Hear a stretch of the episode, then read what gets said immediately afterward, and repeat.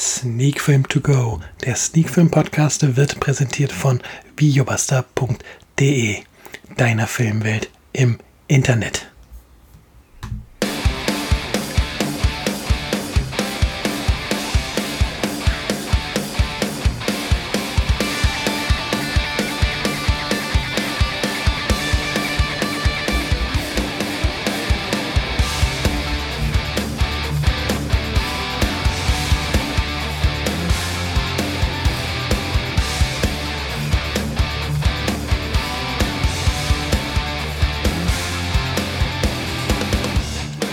Sonntag Podcast-Zeit. Heute wieder mit zwei Filmen. Und zwar mit Mein Ende, Dein Anfang und mit Bombshell.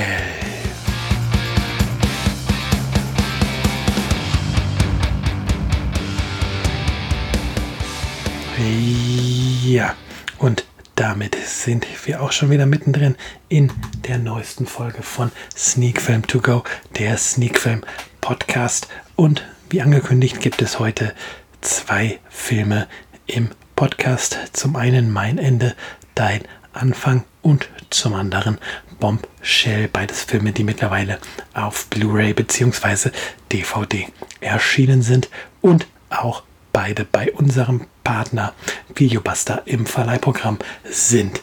Ja, dann würde ich sagen, fangen wir mit der ersten Produktion, mit dem ersten Film an, der hier heißt Mein Ende, dein Anfang. Ein Film aus dem Jahre 2019 mit dem Produktionsland Deutschland ähm, eingeordnet in das Genre Drama. Regie hat hier geführt Mariko Mino Gucci und wenn ich nicht ganz falsch liege und zumindest auch die Webseite von Videobuster sagt das auf ihrer Unterseite für den Film, ist dies das Filmdebüt von ähm, dieser Regisseurin. Ähm, in den Hauptrollen gibt es im Film Ein Ende, dann Anfang Saskia Rosenthal zu sehen, dann Julius Feldmeier und Edin Hasanovic. Ähm, das Ganze hat eine Altersfreigabe ab 12 Jahren bekommen und läuft auf Blu-ray 111 Minuten. Ja, dann haben wir die Eckdaten vom ersten Film ja schon einmal abgesteckt und dann können wir uns der Inhaltsangabe widmen. Ähm, hier schreibt Videobuster folgendes. Hatten Sie schon mal ein Déjà-vu? Sind Sie schon einmal einem Menschen begegnet, den Sie meinten bereits zu kennen? Für Nora und Aaron ist es Liebe auf den ersten Blick, als sie sich an einem verregneten Tag in der U-Bahn begegnen. Ihr Aufeinandertreffen war reiner Zufall, sagt Nora. Alles ist vorbestimmt, sagt Aaron. Doch dann gerät das junge Paar in einer Bank in einen Überfall. Aaron wird von einem maskierten Täter erschossen und stirbt in Noras Armen. Für Nora bleibt die Zeit stehen. Sie betäubt ihren Schmerz, verbringt die Nacht mit einem fremden Nathan. Er gibt Nora Halt. Sie hat das seltsame Gefühl, ihn bereits zu kennen, ahnt aber noch nichts, was sie wirklich verbindet. Ja, eine gut zusammengefasste Inhaltsangabe, die es hier gibt, ähm, wo wirklich alle wichtigen Punkte des Films genannt sind und die auch schon einen guten Eindruck davon vermittelt, was einen bei Mein Ende, dein Anfang erwartet, nämlich durchaus ein Film, der dem Genre Drama gerecht wird, was der Film oder nein, was die Inhaltsangabe vom Film nicht verrät, was aber durchaus interessant ist zu wissen, wenn man sich auf den Film einlässt, ist die Tatsache, dass mein Ende, dein Anfang nicht chronologisch erzählt ähm, wird, was auf jeden Fall schon mal dazu führt, dass wir es hier mit einem Film zu tun haben, den man eben mal nicht nebenbei gucken kann, wo der Blick am besten während des Films nicht aufs Handy schweift, sondern wo man schon ähm, der Handlung komplett folgen muss. Ähm, auch wenn es dann diesen inszenatorischen Kniff gibt, ist es leider so, dass mein Ende, dein Anfang mich nicht vollständig überzeugen konnte. Ähm, ich sehe den Film eher als mittelmäßigen Film und ja, zwischenzeitlich sogar ähm, das Gefühl gehabt, dass der Film eher in einen schlechten Film abdriftet. Vielleicht liegt dies daran, dass ich halt schon eine ganze, ganze Menge Filme ähm, geschaut habe, wenn ich, ich weiß gar nicht, ob ich sehen kann, aber wenn ich mal mir mein Letterbox-Profil angucke, ähm, dann sind mittlerweile 2000 Filme ähm, gelockt. Ich weiß allerdings nicht, ob da Letterbox die Doppelsichtung mit reinzählt oder ob es wirklich nur Filme sind, die man gesehen hat. Also gehen wir mal von grob 2000 Filmen aus, die ich mittlerweile in meiner Filmlaufbahn gesehen habe, seit ich bei Letterbox Filme logge, also ungefähr seit 2004, beziehungsweise es sind bestimmt ein paar dabei, die ich nicht gelockt habe, aber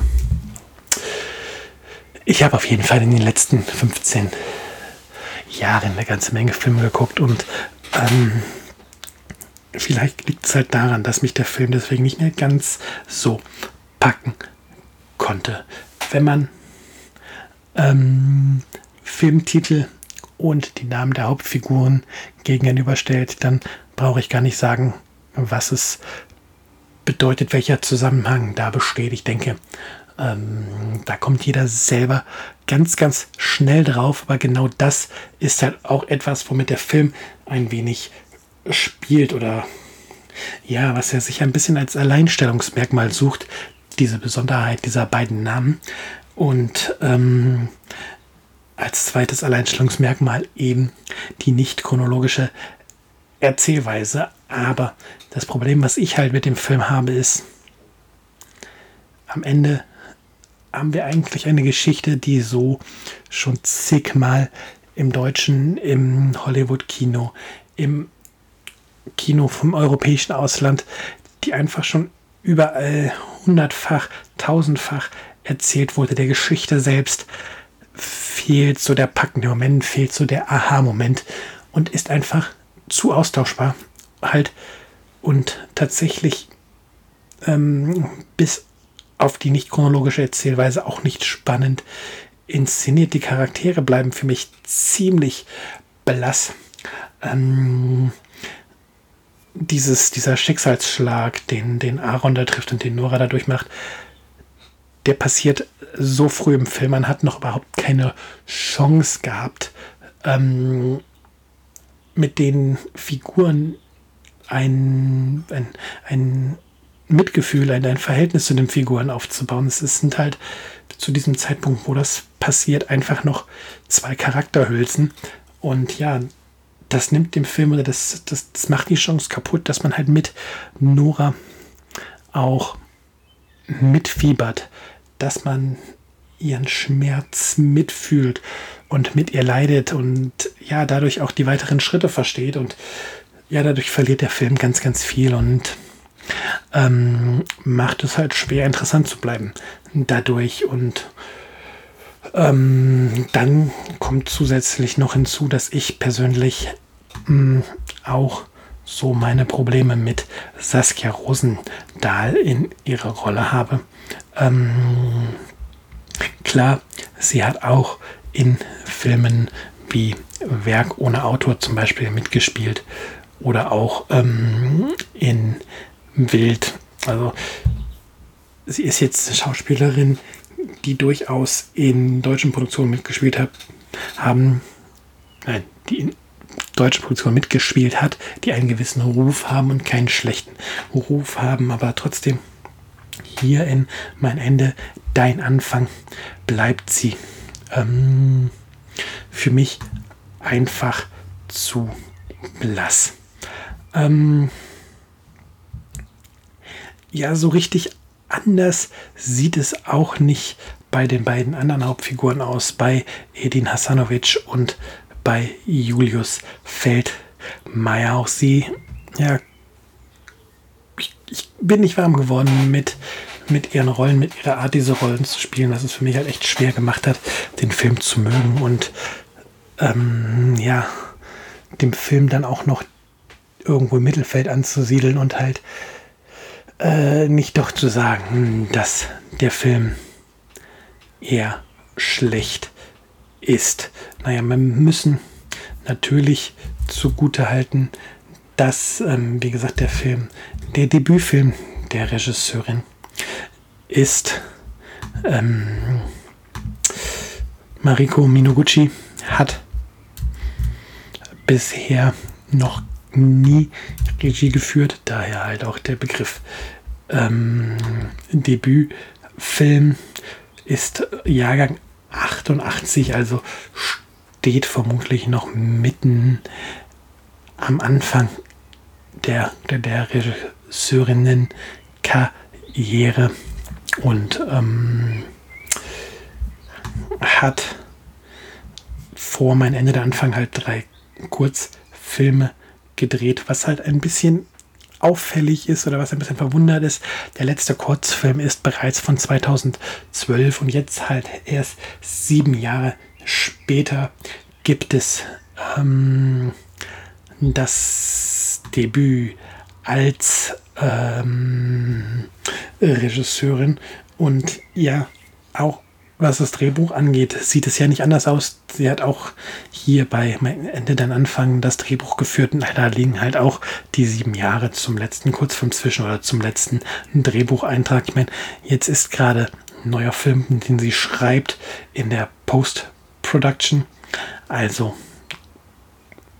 quasi abgedreht, dass da zumindest was kommt. Aber ja, es, sie ist sicherlich noch jung und hat die Chance, noch andere Filme abzuliefern. Auf der anderen Seite war halt auch diese große Lücke jetzt zwischen dem letzten Kurzfilm und jetzt dem ersten Langfilm und dann halt einen Film, der mir nicht so gut gefallen hat. Nur gut, ich bin jetzt kein Entscheider, was neue Pro Projekte ähm, angeht, aber ja, da ist halt die Frage, ob ähm, dann die große Karriere noch kommt oder Haupt vielleicht tatsächlich hier schon wieder das Ende erreicht ist. Ich drücke die Daumen, dass es klappt. Ich wünsche keinem Regisseur und keiner Regisseurin, dass nach einem Film, der nicht hundertprozentig funktioniert und nicht der ganz große Hit ist, die filmische Karriere schon wieder zu Ende ist. Man auch als Regisseur muss man oft erstmal wachsen und äh, ähm, ja, seinen Stil finden, sein Genre finden. Von daher ähm, freue ich mich über jeden neuen Regisseur, den es da draußen gibt und auch über jedes neue Werk, was ich dann entdecken kann. Und ja, und am Ende kann mir einfach auch nicht jeder Film gefallen. Es wäre ja auch schlimm, wenn ich einfach alles in den Himmel loben würde und mir mal alles gut gefallen würde. Und wie gesagt, ja, ich sehe den Film halt im Mittelbereich bei fünf, vielleicht sechs Punkten. Da muss ich jetzt gleich mal ähm, in mich gehen kurz und äh, mich was zu entscheiden, was ich jetzt gebe. Und ja, es ist Luft nach oben. Wir haben es hier mit einem Film zu tun, den man sich halt angucken kann. Wir haben es auf jeden Fall mit einem Film zu tun, der von der Erzählstruktur keine 0815 Ware ist. Ähm, kein Film, den man sich halt anmacht, um nebenbei irgendwie auf Facebook irgendwas zu machen oder keine Ahnung, was anderes am Handy zu machen oder überhaupt irgendwas anderes zu machen. Der Film verlangt halt schon die Aufmerksamkeit, was ich eigentlich in Filmen sehr gerne mag, wenn sie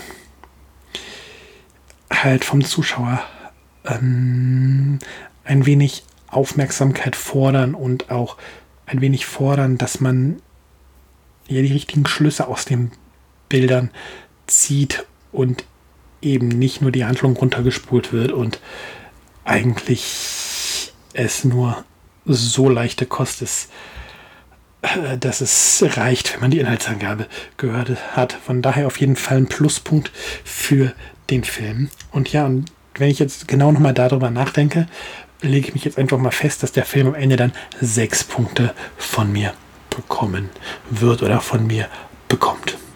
Ja, ich glaube, ich konnte oder ich hoffe, ich konnte ein wenig darlegen, warum der Film ein wenig komplett gezündet hat. Aber wie gesagt, es hat auch kein wirklicher Ausfall. Ähm, macht euch am besten euer eigenes Bild vom Film. Die Möglichkeiten dazu sind ja gegeben. Ähm, 111 Minuten Zeit braucht ihr, wie gesagt, dafür. Und noch einmal 6 von 10 Punkten sind die Wertung.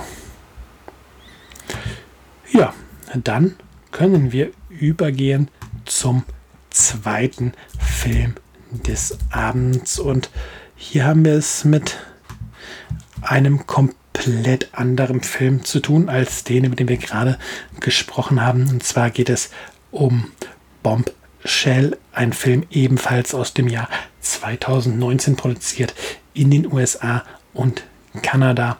Ähm, ebenfalls mit dem grünen FSK-Logo versehen, also mit einer Altersfreigabe ab 12 Jahren. Regie Jay Roach.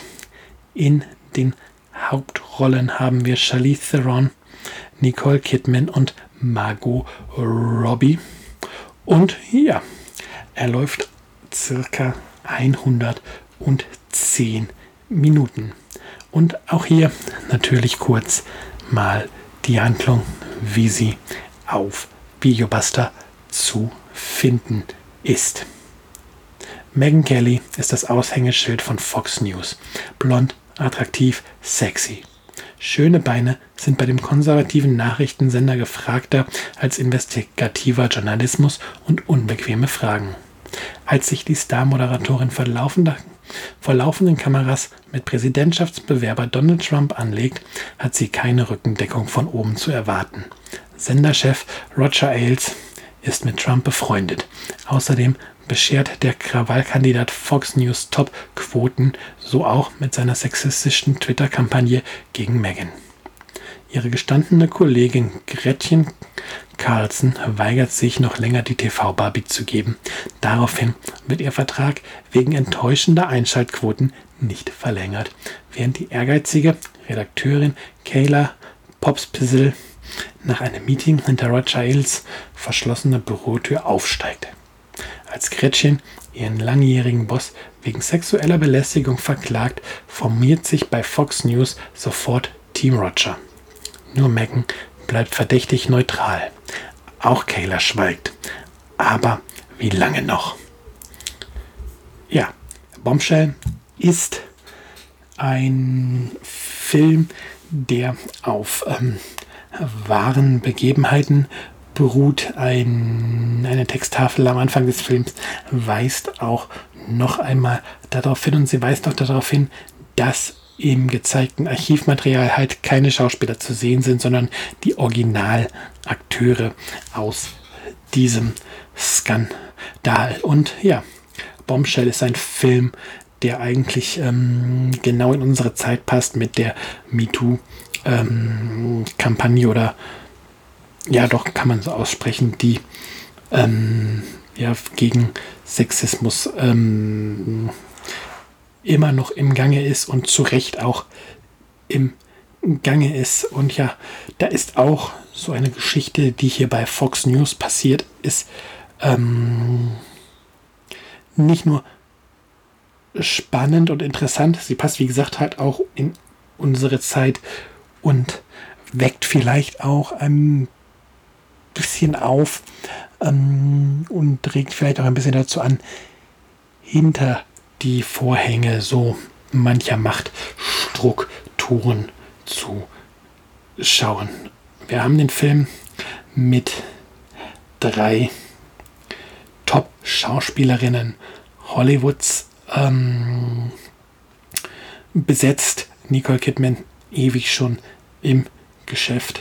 Charlize Theron Oscar prämiert und auch eine der ganz großen Schauspielerinnen immer noch ein wenig die Newcomerin ähm, Margot Robbie, die sicherlich mit ihrer Rolle als Harley Quinn ähm, den meisten ein Begriff ist, aber zum Beispiel halt auch im letzten Tarantino Once Upon a Time in Hollywood zu sehen war und jetzt oder eben auch hier in Bombshell zu sehen ist und die, wenn man einmal ihre Rolle als Harley Quinn sieht, ähm, jetzt hier in Bombshell eine völlig andere Seite von sich zeigt und ähm, dem Publikum und den Kritikern beweist, dass in ihr mehr drin steckt als diese Comicfigur, als Harley Quinn, dass in ihr eine grandiose Schauspielerin steckt, die auch mit solchen ernsten Rollen brillieren kann und überzeugen kann und sich tatsächlich ins Gedächtnis spielen kann und die ähm, sicherlich auch noch eine ganz große Zukunft in Hollywood ähm, vor sich hat. Da bin ich mir sicher. Also wir haben diese drei großen weiblichen Namen dort ähm, auf der Habenseite. Ähm, und dazu diese Geschichte, die wirklich bewegt. Und ja, Jay Roach fügt das Ganze dann zu einem Film zusammen, der ähm, von Minute 1 bis ins große Finale ähm, fesseln kann, wo man dran bleibt, wo man wissen will, wie sich dieser Skandal entwickelt. Ähm, ja, wie die Damen aus diesem Skandal rauskommen, wie der Senderchef, wie die Verantwortlichen bei Fox News aus der Nummer reinkommen. Und es ist beeindruckend, dass wir ähm, diesen Film von einem Regisseur präsentiert bekommen oder dass ein Regisseur so einen Film inszeniert hat, der ähm, seine Filmkarriere, sein, sein groß, seine, seine großen ersten Hits waren die Austin Powers Filme. Dann hat er mit Ben Stiller, meine Braut, ihr Vater und ich gedreht und die Quatschkomödie Dinner für Spinner. Also, und erst in den letzten Jahren hat er sich zu einem etwas ernsteren Regisseur entwickelt mit Trumbo und jetzt ähm, mit Bombshell nochmal nachgelegt. Und ja, ich finde es immer schön, wenn Regisseure ähm, andere Facetten filmen, an, sich in andere Genres wagen und es dann auch gelingt. Und hier ist es definitiv gelungen. Ähm, Bombshell auf jeden Fall ein wirklich ein packender Film. Wie gesagt, von der ersten Minute ist man in dem Film drin, möchte wissen, was hier passiert, wie es hier ausgeht.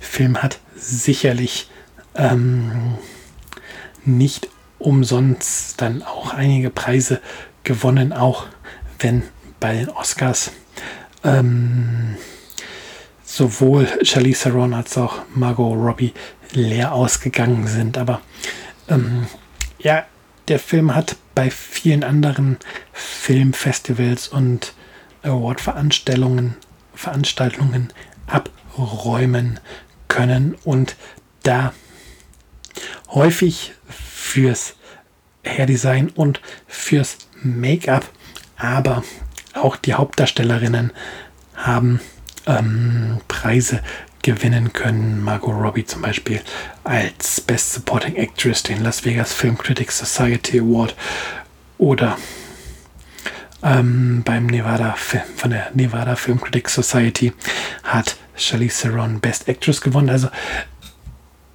da sind schon ordentlich Preise abgeräumt worden. Insgesamt 22 Preise. Wie gesagt, einiges halt für Hair und Make-up, aber auch die Hauptdarstellerinnen sind hier ähm, bedacht worden und konnten Preise holen. Und das, wie gesagt, wirklich zu Recht der Film, ja,